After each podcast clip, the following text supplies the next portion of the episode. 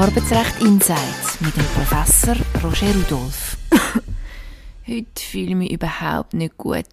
Muss ich trotzdem arbeiten? Es gibt keine klare Definition im Obligationenrecht und streng genommen ist es nicht einmal die Krankheit, die es ausmacht, sondern die Frage ist, bin ich wegen der Krankheit an der Arbeit verhindert?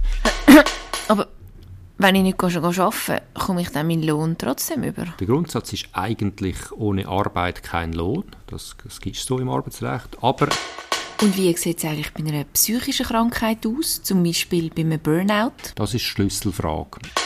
Krankheit am Arbeitsplatz. Das Wichtigste, was man dazu muss wissen muss. Wir reden über Themen wie Lohn, Kündigung und auch das Arbeitszeugnis.